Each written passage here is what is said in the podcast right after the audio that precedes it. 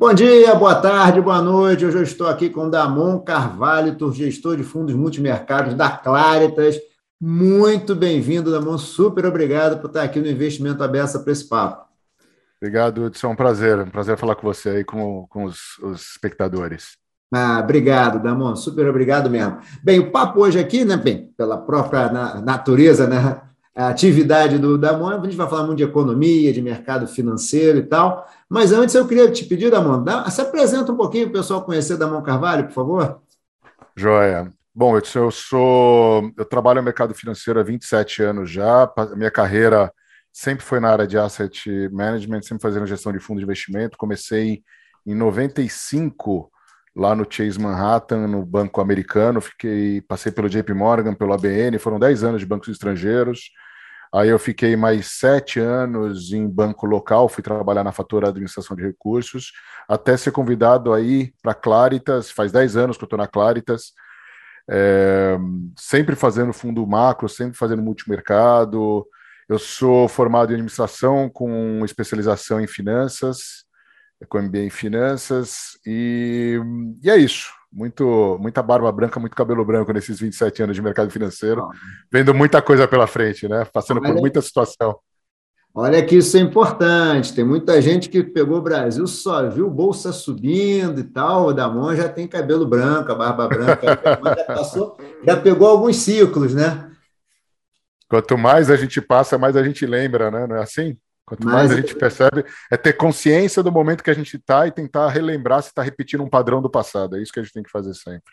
É. Então, vou começar o nosso papo aqui com uma pergunta que eu sou da geração que viveu inflação, né? Eu estava fazendo economia quando teve o plano, o plano cruzado, né? O plano heterodoxo, não sei o que e tal. E a gente tem um histórico com inflação no Brasil, infelizmente, de péssima lembrança, né? E depois de um bom tempo, de bom tempo não, que teve o interregno ali da Dilma, lá que a gente teve taxa de 2%, mas parece que a gente vai ter uma taxa de 2%, por dois dígitos, 2%, não, dois dígitos, com uma certa recursividade. Como é que você está vendo? Tudo bem, tem inflação no mundo, ok, sabemos, mas a gente tem a questão brasileira. Como é que você está vendo, Damon, essa questão da inflação aí? Então, Edson, isso, é, um, isso é, o, é, o, tema do momento, né? A gente está falando que a gente passou por um período, a gente tem que voltar um pouco atrás para pensar um pouco da pandemia. Quando a pandemia começou do Covid, lá no início de 20, a gente teve uma falta de, esper de esperança, de expectativa, globalmente falando, que ensejou com que os bancos centrais e os governos injetassem muito dinheiro no mundo para tentar sustentar o crescimento, sustentar a expectativa, a esperança de vida do, do, do, do ser humano, digamos, que foi uma, uma pandemia, uma coisa global. E aí, isso, obviamente, que tem o seu tem a sua benesse. No primeiro momento, a gente teve uma injeção de recursos muito grande, globalmente falando, no Brasil também.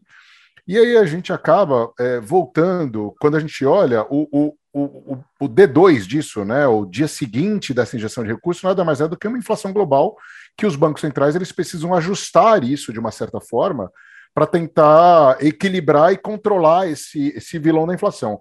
Uma coisa que você falou é verdade, né? O Brasil convive com inflação há muito tempo e a gente sabe viver com inflação, não se assusta tanto, mas é ruim porque a gente passou as últimas, é, vai, uma década aí, pelo menos, com uma inflação mais baixa, os patamares mais aceitáveis, as últimas duas décadas, desde o plano, é, desde o plano real ali de 94, três décadas basicamente já, a gente voltou a ter um controle da inflação, mas o mundo não sabe lidar com a inflação. E o que a gente está tendo hoje é uma grande demanda uma grande quebra, na verdade, de, de cadeia de produção global, né? Com a pandemia, a gente teve essa. A gente foi para uma globalização no primeiro momento, essa globalização ensejou esse, essa mobilidade de capital global, uma pandemia que deixou todo mundo se retraindo de novo. Essa retração fez diversos polos industriais ao redor do mundo se fecharem, e aí parou-se, como exemplo, parou-se de se produzir chip no, na China e o preço do, dos automóveis nos Estados Unidos explodiram. Os preços dos automóveis no mundo, como todo, explodiram porque a China parou de produzir. Então, essa globalização da cadeia de produção, na verdade, acabou gerando com o Covid esse problema na, na cadeia. Né? Essa, esse abre e fecha de economias que a gente está vendo no mundo como um todo acaba sendo tendo como resultado uma inflação mais alta. Essa, essa quantidade de estímulos que começou a ser retirada agora ao longo desse ano, estímulos feitos ao longo de dois anos muito forte. A gente começou a ver a retirada de estímulos agora com os bancos, os bancos emergentes, bancos centrais emergentes ano passado, os bancos centrais desenvolvidos começando a subir os juros nesse ano com o, com o Tesouro Americano, com o Federal Reserve americano. É, tudo isso aí começa a tentar controlar um pouco esse ambiente. A, a, a, a própria diminuição do, desse nível de pandemia global acaba também, de uma certa forma, fazendo com que os preços globais voltem a uma, ter uma certa normalidade, mas a inflação está muito alta. A gente está falando de uma inflação, o preço das commodities, é, o resultado dessa, desse represamento de consumo que teve no mundo como um todo, que, tá, que a gente está vendo agora, principalmente de bens acabados, bens industriais, é, está fazendo com que a inflação no mundo fique muito forte. inflação nos Estados Unidos rodando a 8,5%, inflação na zona do euro rodando a 7,5%. Inflação, inflação no Brasil rodando a, a gente está falando de a gente na Claritas, né? E a gente como uma empresa global, a Claritas, só para pontuar também para os espectadores, a Claritas, a gente é uma gestora independente, uma gestora local que tem mais de 20 anos de, de vida, a gente faz gestão de hoje de 9 bilhões de reais, é, mas a gente faz parte de um grupo que chama Principal Financial Group, que tem mais de um tri de dólares sob gestão no mundo, presença em todos os continentes, mais de, de 30 milhões de clientes ao redor do mundo, mais de 18 mil colaboradores e, e, e posições em todos os continentes. Ou seja, a gente tem interação com eles, a gente vê o sentimento deles em relação a, a condução da inflação, a como controlar, controlar esse monstro. Aí eles vêm falar com a gente, brasileiro, que tem esse histórico de inflação na nossa vida, para saber como que faz. E aí a gente fala, bom, é, é, a nossa inflação aqui no Brasil, por exemplo, está batendo picos agora de quase 12%. A gente, é, ano passado, a gente teve uma inflação de, de, dois dígitos, como você falou, né, 10%, mais de 10%. A gente começou esse ano achando que a gente ia voltar para uma inflação próxima a 5%, e a gente está falando de uma inflação hoje já girando entre 8% e 9% no Brasil. E a gente continua sempre com aquela expectativa de desacelerar para os próximos anos. Mas para isso você tem que, que. O preço das commodities, é, de uma certa forma, essa, esse novo padrão de consumo global, né, Hudson, de, de, de, de consumir em casa, esse próprio home office, o preço de alimentos mais alto, menos é, é, menos produção global também de alguns, de alguns é, é, produtos, a próprio, o próprio aumento de consumo de, de energia, petróleo, que a gente sempre escutou falando a vida inteira que era fadado a, a ser mudada a fonte de energia né, para eólica, para marítima, para fontes mais limpas. Tá aí, petróleo voltou de novo para cima de 100 dólares o barril e está em falta. E essa falta acaba potencializando oferta e demanda, né? menos oferta, o preço vai subir mesmo. Gera inflação, que bate no preço da nossa gasolina, bate no preço do nosso diesel, que aí bate no preço do frete, que bate no preço do produto que vai para o supermercado, que bate no preço do, do, do da, da, comida, que bate no preço do bolso do, do, do brasileiro. Deixa eu te fazer uma pergunta. Alguns, alguns alunos me perguntam né, o seguinte: Poxa, mas professor, você está falando que a inflação veio porque tem um problema de choque de oferta? Adianta aumentar os juros, então? Porque o juros não é para conter a demanda? Como é que você vê um pouco disso? É, eu acho que são duas coisas, né? Primeiro que a gente tem que tentar sempre controlar as expectativas racionais. E como a gente é brasileiro e a gente lembra da década de 80, se você acha que a sua inflação vai ser mais alta, você já sobe o preço antes. E quando ela vem, você repassa o seu custo. Então a inflação sempre tende a ficar sendo galopante. É a famosa inflação galopante. Então, o papel do Banco Central, apesar de não ser, não combater o choque primário de oferta, é, o choque primário deveria ficar como, por isso que a gente tem na meta de inflação do Banco Central, a gente tem uma meta e tem bandas. Essas bandas são para acomodar esses choques de oferta. Mas quando o choque de oferta ele começa a ser permanente, ele passa a se incorporar na inflação no médio e longo prazo. Então, o que o Banco Central faz é tentando administrar as expectativas racionais de inflação para o médio prazo. Então, ele tem que controlar o nível de volume de dinheiro circulando na economia para tentar, ajustando esse volume de dinheiro, ter menos demanda e tentando segurar essa inflação na média mais lá na frente. Então, ele tenta segurar os efeitos secundários desse choque de oferta primário de commodities, por exemplo. Mas, mas o choque de oferta, mas apesar de ser um choque pontual, se esse choque pontual, como o próprio petróleo, o petróleo estava a 40 dólares, foi para 80. Quando ele melhorou, voltou para 60. Teve um novo choque, ele foi para 120. Quando ele melhora, ele volta para 90. O patamar dele em dois anos, três anos, está muito mais alto. Então, é. deixa de ser um choque de oferta para ser um choque. O efeito secundário dele pode ser muito mais perene. Isso enseja é. mais combate, né? Não, e, e, tem uma coisa. Eu tenho lido também alguns, alguns analistas falando, Amon, que é, com esse excesso de liquidez no mundo, né?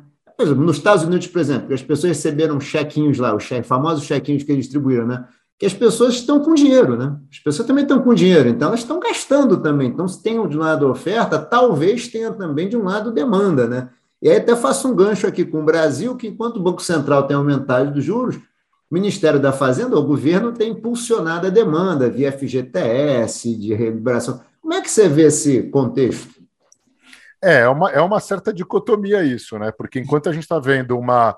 É, é, voltando aquele passo lá atrás, a gente tem que ter uma ação coordenada tanto do Banco Central quanto do, do governo central, nos mundos como um todo, em todos os bancos centrais, em todos os governos ao redor do mundo.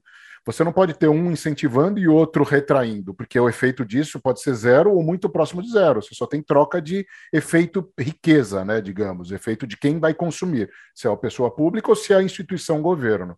Então, é, por isso que uma das premissas dos modelos e do modelo do Banco Central, sem dúvida, é o ambiente fiscal, que é o que injeta dinheiro na economia. O que teve em 2020, na época da pandemia, foi o governo injetando muito recurso via fiscal, para as empresas e para a pessoa física final com Auxílio Brasil, e o Banco Central cortando juros agressivamente, até o patamar de 2%. E aí, ao longo do ano de 2021, a gente teve que subir. Isso, agora a gente teve que subir muito juros, a gente está subindo muito juros, porque ano passado a gente acabou tendo aquelas nuvens do ambiente fiscal de médio e longo prazo, de não fazer mais reformas, que é o que dá a nossa estrutura, da nossa base para para ter um juros neutro mais baixo no Brasil, é você fazer reforma, você melhorar a produtividade, você melhorar o, o cenário de médio e longo prazo para o Brasil. Se você não tem essa melhora nesse primeiro momento, você acaba tendo que compensar isso com juros mais altos. O Banco Central, então, ele fica sempre corrigindo a rota do que o governo está indo. Se o governo é um governo gastador, você vai ter um juros mais altos. Se o governo, se o, se o, se o governo é um governo menos gastador, mais liberal, digamos, mais é, é, mais é, pró-economia livre, mais empresários fazendo sua parte, não o governo tendo que assumir esse papel de fazer o crescimento, fazer o investimento, e sim a, a, a sociedade civil, a gente teria, de uma certa forma, o Banco Central não corrigindo as, as rotas do governo. Então, esse é o ponto. Quanto mais o governo gasta, mais o Banco Central, teoricamente, tem que, tem que segurar esses gastos através de um juros mais alto, se isso impactar na inflação de médio e longo prazo. É óbvio que a gente tem gastos inteligentes, investimento que gerarão produtividade no médio e longo prazo. Mas a gente pode, no curto prazo, ter esse desbalanceamento entre crescimento, então que tem que se acabar sendo ajustado pelo próprio Banco Central. Isso não é só para o Brasil, isso serve para o mundo como um todo, né? Sim. É, não, é, acho que teve no mundo como um todo, acho que teve um excesso de liquidez via política monetária e fiscal, é, que ó, acabou né, com o choque de oferta. Você falou a inflação na Europa, nos Estados Unidos, para a Europa, inflação de 7,5% é uma coisa absurda. Não? Da época é um continente que cresce pouquíssimo, né? Fico imaginando, né? Exatamente. Negócio assim.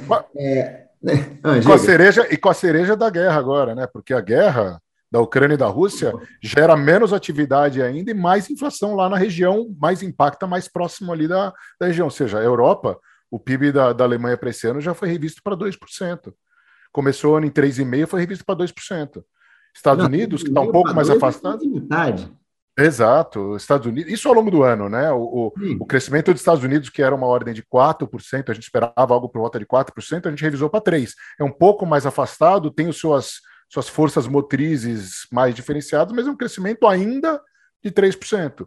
Uma China, que a gente falava de um crescimento que a gente sempre escutou do crescimento chinês tão forte, né, no longo prazo, de 7%, 8%, 9%, a gente está revisando o crescimento de China hoje para por volta de 4%, 4, entre 4 e 4,5%. Fora uhum. do, do objetivo de médio prazo deles, que é de 5,5%. Então é, é, é, mais inflação com menos crescimento no mundo nesse primeiro momento. Por isso que é mais assustador, né? Mais nervoso, né? É. e a gente está chegando numa situação, então, que a gente desenha aquilo que lá nos livros de economia chama de estagflação, né? O mundo caminha para ali para um crescimento ali zero, tá? Ah. É, um crescimento de 3% hoje, a gente está falando de crescimento de 3%, mas com uma inflação mais alta nesse primeiro momento. Por isso que os, juros, os bancos centrais desenvolvidos, Estados Unidos agora, a gente acha que o Banco Central Europeu começa a subir os juros no final desse ano. Final do ano ainda? No final desse ano, a gente acha que o Banco Central Europeu, justamente por isso, ele está tendo impacto da atividade muito mais fraco agora, por conta da guerra. Então, ele, ele a, a Lagarde lá, ela acabou de falar que pretende, a partir do meio do ano, começar a enxugar o, seu, o balanço do Banco Central Europeu. Então a gente tem dois estímulos, né, Hudson? Tem a taxa básica e tem a recompra dos títulos, o tal do quantitative easing, né? Que agora vai ser o, o tightening, né? Quantitative tightening agora, né? Que é você começar a recomprar os títulos que você vendeu para poder injetar dinheiro na economia. Para você enxugar o dinheiro da economia, você começa a vender títulos para poder para de comprar, né? Você acaba é, tendo menos oferta, você acaba tendo essa, esse enxugamento do balanço do Banco Central Europeu, que a gente acha que começa ao longo do segundo semestre e já sobe juros no final do ano. Mas desenvolvidos, os emergentes, nós já começamos a fazer no passado. A inflação bateu mais forte na gente ano passado já, né? Esse ano a gente continua subindo. Mas essa, esse descompasso de políticas monetárias no mundo, esse descompasso de crescimento global, é que acaba deixando essa dúvida em relação à inflação, à condução da inflação e, e esse ambiente. Sem lembrar que é o que você falou: Banco Central fazendo uma coisa e governo fazendo outra. Estados Unidos é a mesma coisa. O Biden ainda tem pacotes de infraestrutura que ele quer injetar. Pacote de trilhão. Então, é a mesma coisa. de pacote de trilhão, né? Pacote de trilhão. Ele quer fazer isso enquanto o Banco Central americano, o, o Powell, lá no Fed, está subindo juros moderadamente, mas já acima do que ele gostaria no primeiro momento. Era para subir de 25, 25, já foi para 50. A taxa terminal dele, que esperava-se há um tempo atrás, seis meses atrás, falava-se em 2,5, hoje já é 3, 3,5. É a mesma coisa. Ele está correndo um pouco atrás do rabo, né? Tá, ah, tá tendo que subir mais juros do que esperado, né? Você, até aproveitar e fazer essa pergunta. Tem gente que fala que o Banco Central tava, americano estava atrás da. Aliás, no Brasil também, até queria ver a tua opinião, né? Eu sempre eu te digo aqui que a minha opinião é que a gente fala, assim, eu ouço muita gente criticando. Quem não está sentado na cadeira é mais fácil de criticar, né? Então, fique à vontade para dar a sua opinião. Porque, assim, você acha que realmente que os bancos centrais, mesmo brasileiros e americanos, estavam atrás da curva mesmo? É que eu acho que, na verdade, os, o Banco Central, ambos os bancos centrais foram surpreendidos pelo potencial de, de força com que a inflação voltou e com a potencial de força da queda da, da cadeia de produção global, que acabou fazendo com que essa inflação, que no primeiro momento era uma inflação transitória, ficasse mais permanente. Então não é que ele ficou atrás, é que eu acho que a dosagem, o Banco Central ele tem, principalmente o americano, ele tem a, o mandato dual, né? Atividade e inflação. O nosso é inflação. Botaram um jabuti lá que é emprego, né? Botaram uma gera, olhar a geração de emprego que o que colocaram lá no mandato do Banco Central, mas é inflação o nosso Banco Central, não é um mandato dual. É, então, o Banco Central, ele foi, de uma certa forma, não só brasileiro, mas o, o, todos os bancos centrais do mundo foram surpreendidos pela, pela não transitoriedade da inflação. Então, ele, ele não é que ele está correndo atrás do rabo, eu acho que ele poderia ter sido mais enfático no, no começo do ciclo, para você fazer um ciclo menor. É sempre aquilo, né? Quanto mais rápido você faz o aperto de juros, menos você tem que subir como um todo. Quanto mais behind, né, que é o nosso termo aí, economês, né? Quanto mais atrás da curva ele fica, mais ele vai ter que entregar.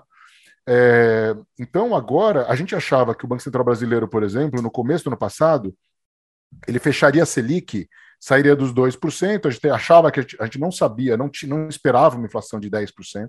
A gente achava que a inflação no Brasil seria no máximo de 6,5%. Ninguém esperava, 7. né, Damão? Vamos combinar que agora é o engenheiro de obra pronta. Muita gente falando, é, esperava, vai. É, a gente achava que ia ser 6,5% de inflação no máximo, e a gente falou: ah, então com isso a gente sai de uma, de uma taxa de juros estimulativa no Brasil para uma taxa de juros neutro próxima a 7, 7,5%, ficaria com o juro real muito próximo a zero.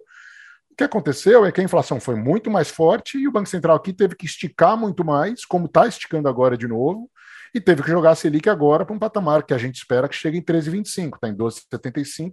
A gente acha que tem mais uma alta de 50 e, na nossa visão, deveria parar. Porque os efeitos secundários de todo esse aumento de juros que teve ao longo dos últimos meses vão começar a ser sentidos na economia mais fortemente agora. A taxa de sacrifício que a economia brasileira vai vai enfrentar por conta desses juros mais altos agora, não só pelo serviço da dívida, né, por como pagar a relação dívida-PIB, que, que aumenta o prêmio de risco Brasil, mas a taxa de sacrifício para atividade, para o emprego, é muito alta numa taxa de 13%. O uhum. Banco Central Americano é a mesma coisa, né? O juros estava zero, é, esperava-se que chegasse em 2,5 em, em ritmos suaves, de 0,25 ao longo do tempo, com esse quantitative tightening bastante suave, começando a partir de janeiro, já começou a partir de dezembro, era esperado no início, lá em outubro, falava que ia ser 15 bi por mês de compras do governo de deixar de vender, né, do, de, de apertar a liquidez 15 bi por mês, começou com 30, e o Banco Central americano já ficando nervoso em relação ao quanto é o final do, do, do tamanho do, banco, do balanço do Banco Central. Então, isso tudo mostra o quanto o Banco Central americano está preocupado com a inflação, ao ponto de a gente achar que talvez esse 3% de taxa nominal final tem que ser mais alto, e talvez o ritmo tem que ser mais forte, não subir de 50 50, mas em algum momento ele cogitar a hipótese de dar 75 vezes lá fora, que seria a mesma coisa do Brasil. O Brasil começou com 50, 50, foi para 100, foi para 150, agora deu 100 e vai reduzir para 50. Se ele tivesse apertado um pouco mais em determinados momentos, talvez a gente não tivesse chegado no 13%. Mas, de novo, é o que você falou, engenheiro de obra feita. Olhando agora, sentado lá na cadeira do Roberto Campos e do Bruno, é difícil você ali naquele momento, com o que você tem de informação naquele momento, você tem que tomar uma decisão ponderando o que você já fez, com o que você vai fazer e olhando a expectativa racional, olhando o impacto disso. É, não é fácil. Não é fácil, nem um pouco. É, é bastante desafiador. Até porque se o cara perde a mão, a conta cai no colo dele, né? Ah, o desemprego aumentou e tal. Ah, que desemprego a gente faz desemprego como se desemprego não tivesse cara, mas desemprego tem cara, né? Exatamente. E é o que mais pega no bolso no brasileiro, né? É o que mais pega. Mas nessa situação, Damon, fico pensando aqui, com, uma, com é, o Banco Central, mesmo subindo para 4, é um juro real negativo ainda, elevadíssimo, né? É um juro real negativo forte nos Estados Unidos, né? E no Brasil talvez seja o contrário, porque com 13, com 13 contra 9, dá um juro real de 4. Que, quer dizer, para padrões históricos brasileiros pós-real, até um juro real, assim, nem é um juro real que espanta, né? Não, não, sem dúvida. A gente está falando de, de títulos IPCA aqui no Brasil por volta de 5,5, 6. Os títulos da curva indexados a IPCA, ou seja, protegidos por inflação. A gente fala de juro real nos Estados Unidos de 10 anos ainda em 0,15 positivo. É muito baixo. A gente está falando de uma inflação de dois anos para os Estados Unidos por volta de 4%. A gente está falando de inflação de 10 anos nos Estados Unidos ainda de 2,75%. Então, é, o juro real americano de 10 anos muito próximo a zero e o juro real brasileiro aqui por volta de 5,5%. É bastante coisa. Por isso que a gente teve, de uma certa forma, também a, a valorização do real. Né? A gente tem essa procura por, por renda globalmente que acabou vindo para cá. Né? A gente teve uma essa é, é até ruim dizer, mas a guerra da Ucrânia e Rússia elevou o preço das commodities globalmente, né? Gerou inflação, mas elevou o preço das commodities. E o Brasil nada mais é do que um país exportador de commodities. Então, na ponta final, o Brasil foi beneficiado com o aumento das commodities por conta da guerra. E aí, com o aumento das commodities, a gente ficou mais atraente para o investidor estrangeiro, com uma taxa de juros extremamente alta em relação ao resto do mundo, teve uma enxurrada de dinheiro que veio para o Brasil, não apenas para a Bolsa, mas também para a renda fixa, para os rentistas globais, né? Como a gente estava é. falando há pouco aí, os rentistas globais estão querendo também mamar nessa teta, né? De, de absorver ao mês. Opa, bota uma plaquinha assim, rentistas, né? Estamos aqui, né? Mais ou menos isso, né? É, Exatamente a gente teve commodities, teve o. Foi beneficiado pelas commodities, aumento de juros também traz. E agora me conta, assim, olhando para esse cenário, Damon, é, como é que fica para você renda variável? Que tem gente que fala a bolsa brasileira está barata.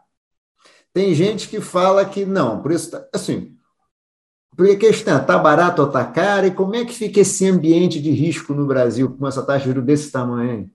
Legal. É assim, a Bolsa Brasileira, eu sou, egre, eu sou egresso de fundo macro, então a minha visão é top-down.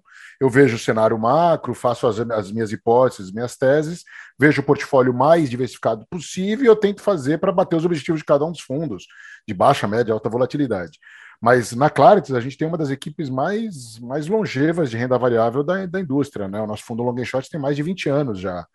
É, a equipe trabalha junto há muito tempo já. E eles é, e aí, então, eu escuto muito o que eles me falam, que é quando você olha empresas de baixo para cima, empresas que pagam, é, tem uma geração de caixa de absurda do jeito que tem em relação à sua dívida, é, são empresas baratas. Tem diversos indicadores que mostram que as empresas brasileiras são baratas. Fora o pagamento de dividendos, né? Você pega uma Petrobras, que está pagando Petrobras, Vale do Rio Doce. A gente está falando que a geração de caixa em relação à empresa elas pagam o valor de market cap da empresa em três anos, praticamente. Ou seja, é extremamente barato, se você pensar assim. É, mas quando você pensa, ela está barata, mas tem ambiente econômico, macroeconômico, para você ter uma posição em bolsa estrutural otimista, porque elas estão baratas? Não necessariamente, porque falta esse impulso de curto prazo. O cara que olha, que olha de repente 10 anos para frente, o cara que tem, depende do momento de vida de cada um, mas o cara que olha o longo prazo, poxa, a bolsa está barata, sem dúvida está barata, mas falta aquele impulso. Não temos crescimento, o crescimento está baixo, a inflação está alta, os juros está alto, e juros alto não é bom para a bolsa, né? Porque o juros alto compete com a bolsa. Você ganha 12% sem fazer esforço, 13% sem fazer esforço por ano nos próximos cinco anos. Você está falando que você está ganhando aí nominalmente 60%, 65%. A bolsa tem que bater isso e mais um pouco para ter aquele uhum. prêmio de risco da bolsa. Dada a volatilidade, um sem risco e o outro com muito risco, você tem que ajustar o seu portfólio para os dois, né? Não dá para você ficar só num ou só no outro, né? Tem que, tem que ajustar isso daí. Então a bolsa está barata, mas nem tanto. Falta momento, falta impulso, falta aquela vontade de curto prazo, falta o momentum que a gente fala. É, mas, fundamento. Mas também é o seguinte, né, Damon? Você falou a bolsa, as empresas gerando caixa fortíssimo, pagando dividendo fortíssimo e tal, e a Petrobras sendo apedrejada pelo próprio governo. Afinal de é. contas, assim, isso também não gera um ambiente de negócio ruim também, na sua visão? Gera, porque, é, na verdade, a, a Petrobras é uma empresa, uma empresa de capital misto, né? Então, o que você está falando é que ela tem que visar o lucro dos, da, dos sócios, só que um grande sócio dela é o governo que está olhando o lado social, que é o impacto do preço da gasolina em toda a cadeia de produção, em toda a cadeia de formação de preços no mercado local. Ainda mais quando está falando de inflação mais alta, aqui no Brasil, é sempre o vilão. Como os bancos já foram os vilões, como é, a, a, Vale durante um tempo também foi vilã e assim por diante. É natural, na primeira é natural do ser humano reclamar, né? É natural do ser humano reclamar. Segundo, é natural do ser humano colocar a culpa no, no outro, não olhar para a culpa de si. Então o governo não olha para o que ele deixa de fazer para ajudar no combate à inflação e acaba apontando o dedo para o outro que está impactando a inflação. É a retórica de uma certa forma, né? Uma retórica aí é, mais, é, mais, digamos, política do que econômica. política do que econômica, sim. E, a, e a, a gasolina tal está no mundo inteiro, Hudson. A gasolina lá nos Estados Unidos também subiu muito. Eu, não, tem, não tem mágica, é o preço do barril do petróleo. O preço do barril do petróleo está 110 dólares no WTI nos Estados Unidos. Então você não tem como, como subsidiar isso. Quem subsidia isso e vende a preços baratos, vou falar um exagero, mas é uma Venezuela da vida, que a gasolina é de graça, mas você não tem atividade, não tem renda, não tem, não tem nem renda privada nem renda pública. Exageros, exageros. Sim. Mas você tem, é, você tem que ter uma, uma política de preços é, olhando o mercado internacional, porque é uma competição. Você tem que fazer o que é melhor preço final para o seu acionista também. Não é uma empresa fechada, né? Então... É, não. Ah, eu acho que assim, bem, esse tipo de declaração acho que tumultua. Fico imaginando um investidor estrangeiro pensando em investir no Brasil, olha uma declaração dessa. Assim, acho que o, não, na cabeça dele a coisa não, não, fecha o circuito, ele não consegue entender e eu acho que gera um certo pé atrás. Falando uma coisa da mão, câmbio, o que, é que você acha? A gente está. É, é sempre essa discussão, né? tem na análise, não, o câmbio brasileiro não era para ser esse, o câmbio está errado, né? O que, que você acha? Porque são muitas pressões, né? até só para só dar mais um contexto, né? É, a gente voltou a ter Guerra Fria, né, entre aspas, né? Porque essa guerra da Ucrânia virou quase uma guerra fria, um conflito Rússia-OTAN, né? Até o OTAN, que a gente não via mais falar, voltou, né? Daqui a pouco vai aparecer o Daniel Craig fazendo alguma coisa. O que, que você. Como é que fica o câmbio nessa história toda? Então, a gente passou por uma relocação de. Eh, nosso câmbio por modelos, é, por modelos olhando poder de paridade de compra, olhando a taxa de juros no Brasil, a taxa de juros lá fora, é, olhando nossos termos de troca, né, que é a diferencial entre importação e exportação, olhando o prêmio de risco Brasil, olhando a inflação, a diferencial de inflação, né, o poder de paridade aqui do Brasil, a gente acha que o câmbio brasileiro ele está desvalorizado, sim, faz bastante tempo. A gente. É, é, só que um dos motivos pelo qual o câmbio o câmbio está desvalorizado há mais tempo é justamente por conta disso que você falou. Essa visão do estrangeiro em relação ao Brasil de sempre pode acontecer alguma coisa. As nossas instituições são muito fortes no Brasil, graças a Deus, as instituições brasileiras são muito fortes. Mas esse simples medo de poder ter alguma coisa, de poder. A própria Petrobras que você falou, tem muita muita choradeira, muita briga em cima da Petrobras, mas até hoje a Petrobras fez tudo o que tinha que fazer com todos os presidentes que passaram lá. Elas seguiram à risca sua política de preços internas, que é de paridade. É o modelo que eles têm lá. Não teve ingerência, só teve ruídos de ingerência, não teve ingerência até o momento. Mesmo com troca de conselho, com troca de presidência, não teve. Só que isso, como você falou, aumenta a percepção do estrangeiro em relação ao prêmio de risco Brasil que ele vai pedir para estar aqui. Isso vale para o câmbio, isso vale para a bolsa, isso vale para a curva de juros, isso acaba impactando para a gente, que é o brasileiro, que no final das contas acaba sendo impactado pela inflação. E aí, quando você fala sobre modelos de câmbio, é, muitos modelos nossos, por exemplo, falam que o câmbio deveria ser algo por volta de 4,20 a 4,30. Então a gente estaria eternamente, eternamente desvalorizado é, algo por volta de 15%, 20%, em alguns momentos 30%. Em momentos de mais pessimismo, 30%. Em momentos de menos pessimismo, algo por volta de 15%. A gente bateu o nosso câmbio a 4,60 há um mês atrás. Decorrente principalmente por conta disso. Toda vez que a gente. O que a gente vende é, é simples, né? Se eu vendo banana e tá todo mundo querendo comprar banana, eu vou ganhar mais dinheiro, eu vou ter dinheiro na minha mão. Se o gringo quer comprar banana, ele vai me vender dólar para comprar minha banana em reais. Então, ele vai me vender dólar. Eu vou ficar. O, dó, o preço do dólar com a venda do dólar, oferta e demanda. Tudo na vida é oferta e demanda, né, Edson? É mais é. venda de dólar, tudo, mais venda de dólar, menos compra de real, o dólar vai se desvalorizando, o real vai se valorizando. E a nossa banana fica sendo atraente fica, e a gente, como país, fica com mais dinheiro para fazer o investimento que precisa, para fazer tudo que tem que fazer. Só que o que acontece no Brasil é que a nossa banana é commodity, a nossa banana é petróleo, a nossa banana é minério, a nossa banana é alimentos, é, é, é soja que está faltando no mundo. É, então, é, tem uma, teve nesse ano, a gente teve uma injeção de dinheiro muito grande de investidor, investidor estrangeiro para o Brasil, buscando essa relocação global, justamente olhando que este ano é o ano das commodities mais para cima.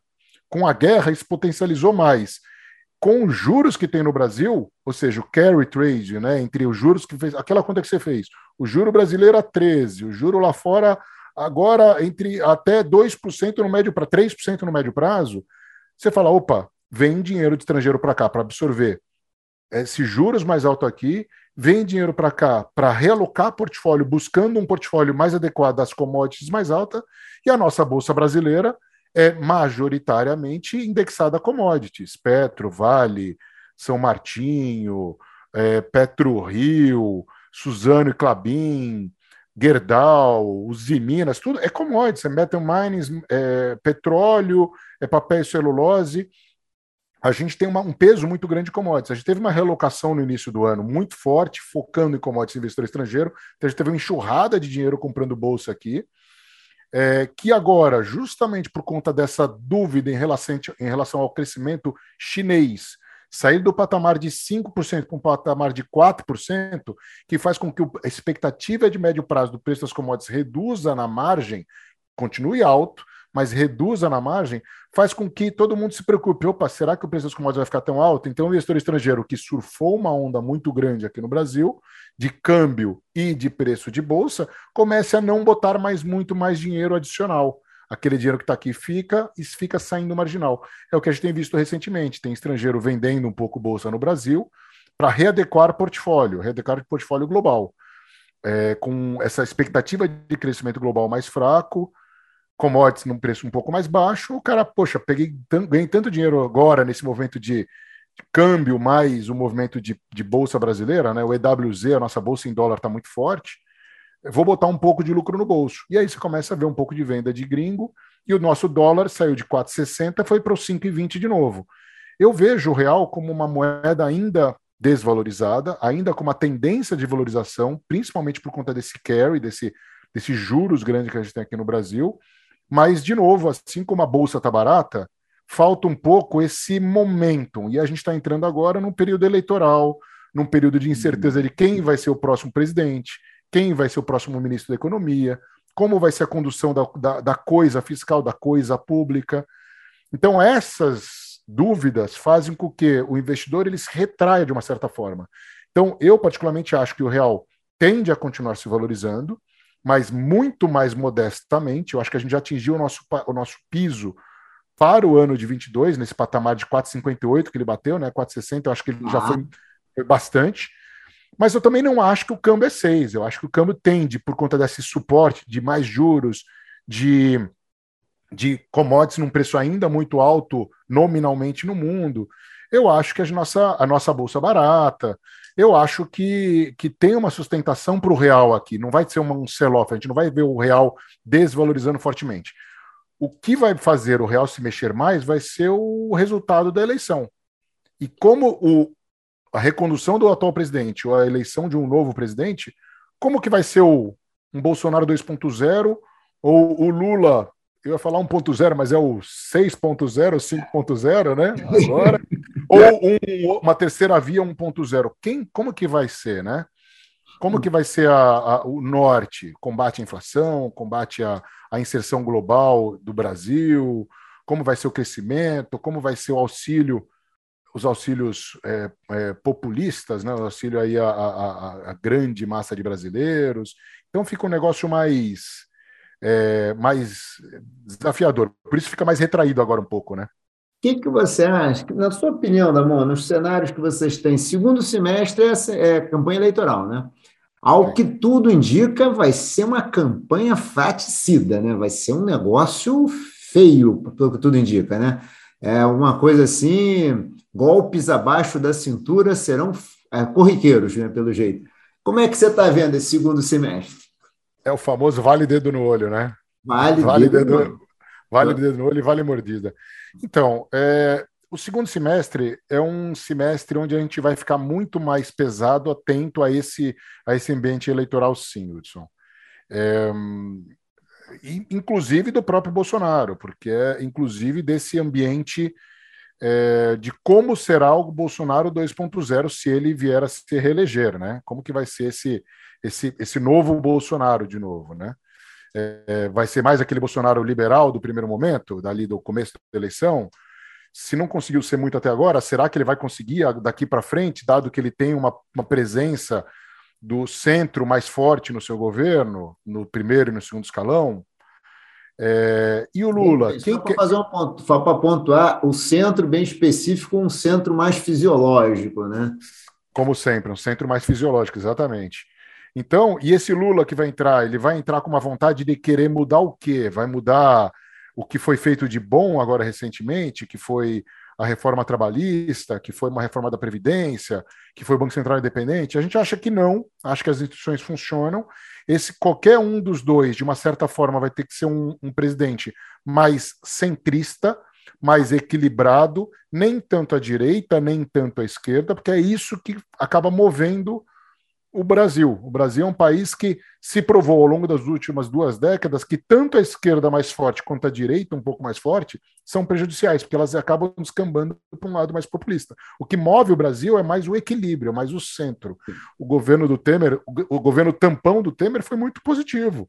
Fez TJLP, uhum. fez, fez bastante coisa positiva que deu essa base para o, o Bolsonaro conseguir fazer muita coisa também. Então, é, de uma certa forma, a gente tem na Clarity uma cabeça de que ambos os principais candidatos, como você brincou, né, os bipolares aí, né, que voltou a ser uma campanha bipolarizada, não é polarizada, é bipolarizada, bipolarizada. né? É, os dois vão ter que partir, vão precisar muito do centro para conseguir governar. Então, e o centro é fisiológico, como você falou, o centro é a favor de, de, é, é, de equilíbrio, de é mais caro, é mais prêmio de risco Brasil, no final das contas, no médio prazo, porque fica menos radical. E menos radical também se transforma numa coisa um pouco amorfa, né? uma coisa um pouco que vai se mexendo de acordo com que um é. puxa aqui, outro puxa ali, né? não tem um certo norte. Então, é, a gente acha até que o, os investimentos no segundo semestre vão ser também mais é, conservadores, digamos, e ainda mais com juros tão altos, né? Com juros no Brasil aí a 13,25, vão ser investimentos mais tranquilos, digamos, vai, vão ser investimentos mais é, mais conservadores, onde a presença da renda fixa vai ser mais forte, a renda variável vai ser mais para aqueles que olham mais o médio e longo prazo, aqueles que têm um apetite a risco maior, é, aqueles que, que têm o suitability bem, bem encaixadinho, que estão no momento de vida de ainda acumular e não mais ter o benefício do que acumulou ao longo da vida. Eu acho que é o equilíbrio da idade, sabe? É, vai ser um, um, ambiente onde uma renda fixa pagando 13%, com ambiente mais desafiador, você vai entrar pontualmente na renda variável. Você não vai ficar carregando uma posição em renda variável por muito, muito tempo para esses mais nervosos, né? mais é. ansiosos. Quem vai carregar é aquele que está olhando o longuíssimo prazo, que aí olha o que você falou a Bolsa Brasileira está barata. Olhando de baixo para cima, setorialmente, resultado das empresas, em condições normais de pressão e temperatura, sem mudanças de mudanças regulatórias por parte do governo, sem mudanças fiscais, em, colocando impostos em determinados setores e tudo mais, é, para financiar eventuais arroubos sociais, é, eu acho que a nossa bolsa está extremamente barata olhando no longo prazo. É. Mas olhando no curto prazo, falta tem esses, essas sombras aí, nessas nuvens pretas aí no, no, horizonte, né? Que a gente tem que ficar sempre dando uma de meteorologista aí, né? Olhando, monitorando. Não, a gente está chegando aqui no final, a gente tem um certo. A gente, já, a gente sabe que a gente tem aqui uma limitação de tempo, né? Mas eu queria te fazer uma pergunta aqui. Neste cenário que a gente estava falando, você começou um pouco a tua resposta, mas investidor, hein? Porque a gente tem segundo semestre provavelmente volátil, imagino, e um 2023 bem. É, muitas incógnitas, como você falou, muitas interrogações. O que, que você acha? Pensando sempre, respeitando o seu suitability, óbvio, né? Mas assim, é, e é completo essa pergunta, assim, como ele deve se comportar é a questão da diversificação internacional, porque eu tenho visto Diversificação internacional estava ocupando as páginas do jornal todo dia quando a taxa de juros era 2%. Agora parece que a diversificação internacional sumiu. Jornalista não cobre mais, as pessoas. Como é que você diria aqui? Como é que deve ser o comportamento de médio e longo prazo do investidor? Hum, ou o que, que você acha? Bom, acho que primeiro eu vou falar pelo lado do investidor. Uma coisa que eu, que eu comento sempre é que o investidor ele precisa, tá, ele precisa dormir tranquilo. Precisa ver a bolsa caindo 10%, ele está tranquilo porque ele fez um bom suitability, né? Ele está adequado o seu momento de vida com o seu momento de, o seu momento de vida de acumular bens, acumular riqueza, está bem adequado. Ele pode correr risco porque ele tem muito tempo para poder recuperar se ele tiver eventuais prejuízos. Então ele está numa fase de compor patrimônio, diferente daquele que já está numa fase mais avançada, que está na fase de, de, de usufruir desse patrimônio acumulado. Então o que todo mundo precisa ter é deitar na cama à noite e dormir tranquilo. Não pode acordar nervoso porque a bolsa caiu 2%, 3%, ou porque uma ação caiu 5%, 10%, porque isso faz parte da volatilidade de uma, de uma ação no médio e longo prazo. Você tem que estar em boas empresas, com uma boa governança, com uma boa, é, com um bom fundamento para o momento que você vê para o horizonte de investimento. O horizonte de investimento é extremamente importante. Então, esse é o primeiro ponto. É, sobre o, o ambiente eu acho que a gente volta a esse ponto, né? Com uma taxa de juros tão alta, Hudson, é, naturalmente a renda fixa acaba fazendo mais parte do portfólio de toda pessoa física é, daqui para frente. Enquanto o juros estiver alto, do mesmo jeito que ano passado, é o que você falou, né? Com o juro 2%, vamos mandar dinheiro para fora, porque não tem mais crescimento no Brasil, não tem mais atividade, vamos mandar dinheiro para fora para ganhar dinheiro lá fora. Agora que você falou, não tem mais cobertura de investimento estrangeiro. Eu acho que, de novo, nem tanto ao céu, nem tanto ao mar, né? O equilíbrio. A gente tem que sim que ter um, um portfólio mais diversificado possível. Essa é a minha especialidade, porque, na verdade, eu sou gestor de fundo multimercado macro, então eu opero os três ativos, né? Juros, moedas e bolsas no Brasil e no mundo, e o meu papel é ficar, bom, tá melhor para deixar mais o dinheiro do meu cliente aqui no Brasil, tá melhor para mandar lá para fora, eu tenho mais. É, eu tenho mais assimetria de risco retorno nessas no meu cenário de investimentos Aonde? No ativo externo, no ativo doméstico, é na bolsa, é nos juros, é no câmbio, é uma carteira mais diversificada com proteções, como é a nossa característica. Então, o investidor comum, ele tem que, primeiro, dormir tranquilo, segundo, tem que ter um portfólio equilibrado com todas as classes de ativos. É, uma classe de ativo é ruim nesse momento, mas é bom no médio prazo. É, um, por exemplo, um fundo imobiliário que foi tão alardeado ao longo dos últimos, dos últimos anos, Agora é demonizado. Não, tem muito fundo né? imobiliário. Né? É, né? Exatamente, virou genia. Agora, fundo imobiliário, tem muito fundo imobiliário bom, e que inclusive tem o seu preço patrimonial abaixo do que vale seus ativos. Então, está é, tá extremamente barato e são sustentáveis. É, pagam dividendos, pagam, pagam juros, tem a parte do, da parte fiscal, né? Do, do, do, da, da, do planejamento fiscal de cada um. Então, é, eu acho que mesmo o câmbio, quando o câmbio estava. Olha, eu tenho uma posição comprada e câmbio a 5,30, o que, eu faço? Você está compondo com o seu portfólio global, tem que deixar, não tem que ficar mexendo, não, mas foi para 4,60. Mas tudo bem, você está perdendo no câmbio, você está ganhando numa posição de bolsa, está ganhando numa posição de renda fixa, está ganhando numa posição que você está comprado lá fora alguma coisa, em outro câmbio, em outra moeda que você está comprado.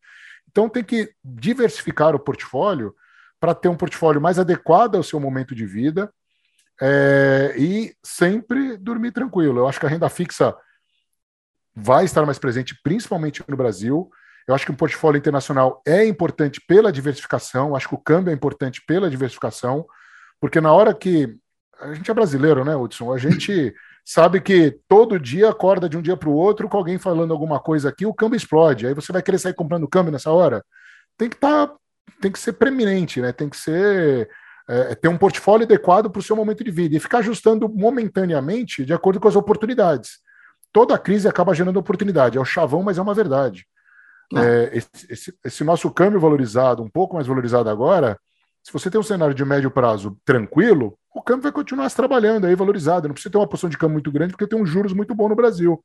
Se eu não tenho juros no Brasil, eu tenho que buscar outras alternativas de investimento. Mas é uma coisa que a gente brincou agora há pouco, né, Edson? A gente, eu escutei particularmente muito ao longo dos últimos um ano e meio. Poxa, quando é que a gente vai voltar a ter aquele 1% ao mês aí de, de, de retorno na minha carteira, né? É Voltou. Aí. Voltou, temos 1% ao mês, pelo lado negativo, né? Porque está com emprego baixo, atividade fraca, mas voltou. Então agora é hora de, de, de ganhar esse 1% ao mês e ter um portfólio é, mais diversificado, mas com uma composição de renda fixa na minha visão, ponderada entre renda fixa nominal e renda fixa indexada à inflação também, porque uma inflação, uma, um juro real a 5,5%, 6% é muita taxa de juros, é um hum. equilíbrio da carteira, né? É um equilíbrio da carteira aí como um todo. E dormir uhum. tranquilo, né, Hudson? Não, não, essa sua frase, eu gosto muito dela, você tem que dormir tranquilo. Acho que essa sua frase diz tudo, sabia? É que você falou, você tem que ter a posição de bolsa, nem de bolsa, vai ativo de risco, que você durma tranquila. Então, ou você tem lá 1%, 2%, 5%, 10% ou 15%, depende quanto você dorme tranquilo. Ah, se você não dormir tranquilo com risco nenhum, não compra risco, então, seja isso. Exatamente. E fica nos 13% hoje da Selic, que está ótimo também, né? Então. Mas não reclama quando for para dois. É que não vai mais para dois, infelizmente. Eu acho é. que vai demorar muito para a gente voltar Isso. agora. Não e, também, não, e também não reclama quando a bolsa, sei lá, se der 30 de bolsa, né? Também não vai, pô, devia ter. Não, parece, você não queria risco. Então. Exatamente. Feito com isso, né? Tá certo. Damon, infelizmente estamos chegando aqui ao final. Eu queria te pedir para deixar uma mensagem final aqui para os nossos telespectadores, ouvintes, assim por diante. Bom, eu vou, eu vou deixar uma, um pensamento que é um pouco do que eu faço no dia a dia além do dormir tranquilo, é sempre é, ter calma, estar no momento presente para você saber ler de fora, não ficar naquele no, no, no furacão do momento de ah, estou perdendo dinheiro, estou aqui, estou perdendo dinheiro ali, a bolsa está caindo, o que, que eu faço? Calma, respira, observa, veja o seu momento de vida, pense no seu horizonte de investimento, pense nos gastos que você tem ao longo do tempo e, e, e tranquilidade. E com isso você vai conseguir ter a sua consciência de qual o melhor portfólio que você tem que ter para você, para sua família, para quem quer que seja, tanto de previdência quanto uma carteira é, de curto prazo, uma carteira de médio prazo, quanto uma carteira de curto, de, de, de curto e de médio prazo, é, mas com uma, uma composição mais diversificada, com tranquilidade, sabendo só ganha dinheiro quem sabe perder dinheiro também. Só sabe é, administrar o seu portfólio de uma maneira consciente quem consegue ter uma visão de curto, de médio e de longo prazo. E esse é o papel que nós, gestores de fundo de mercado macro, temos. A gente tem a, a agilidade de mudar o portfólio, de ajustar o portfólio a ambientes de curto, de médio e longo prazo, fazendo um pouco este papel que, que as pessoas físicas acabam fazendo. É óbvio que tem diversos tipos de fundos multimercados, desde de baixa risco até alto risco, é, que vão surfando aí nessa onda de, de multimercados, assim, nessa grade de risco, que é um pouco do que a pessoa física deve fazer. Saber dormir tranquilo. E calma, a gente sempre tem um portfólio adequado aí para o momento de, de vida. Eu acho que esse é o, é o maior, maior exemplo. Ah, tá ótimo, Damon. Damon, queria te agradecer mais uma vez, agradecer muitíssimo aqui o bate-papo, que eu adorei, tá? A conversa foi ótima. Acho que no segundo semestre vou te convidar para um segundo bate-papo aqui lá para setembro, outubro, estiver chegando mais perto da eleição, para a gente dar uma atualizada aí no como é que está Brasil e mundo, mas queria te agradecer muitíssimo, hein? super obrigado mesmo. Que é isso, Hudson. Obrigado você. É um prazer aí poder dividir a, a, nossa visão aí, um pouco da nossa história com todo mundo. E estamos à disposição. Chama que a gente, a gente volta aqui, com certeza. Tá certo, então. Então, vou despedir aqui do pessoal. Fica aí que depois me despeço com mais calma. Gente, grande abraço. Saúde para todos. Obrigado, Damon, mais uma vez. Episódio, esse é o episódio. Deixa eu ver o número dele aqui, minha gente. Deixa eu ver. Olha aqui, ele se vai ser o episódio número 66 hein, do Investimento Aberto. Abraço, gente. Tchau, tchau.